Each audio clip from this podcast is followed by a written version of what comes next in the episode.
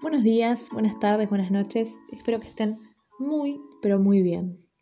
Hoy vengo a traer un texto que se llama Lo que podría no ser. Y dice así.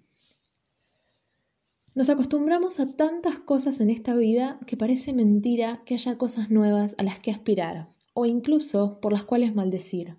Verdaderamente no nos alcanzarían los números para nombrar todo aquello que damos por sentado no importa quién seas, no importa que tengas o que creas que te falte, sos portador de un universo de coincidencias que podrían no ser, y ni siquiera lo notás, ni siquiera lo agradeces, ni siquiera lo alimentás, porque no lo ves.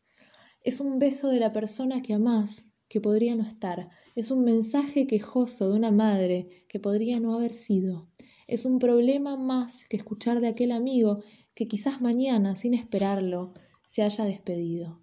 Es una sonrisa en el medio del caos, es un te entiendo que no viene camuflado. No esperes a que tus coincidencias hayan caducado para empezar a verlas como lo que son. Alimentalas, no las des por sentado.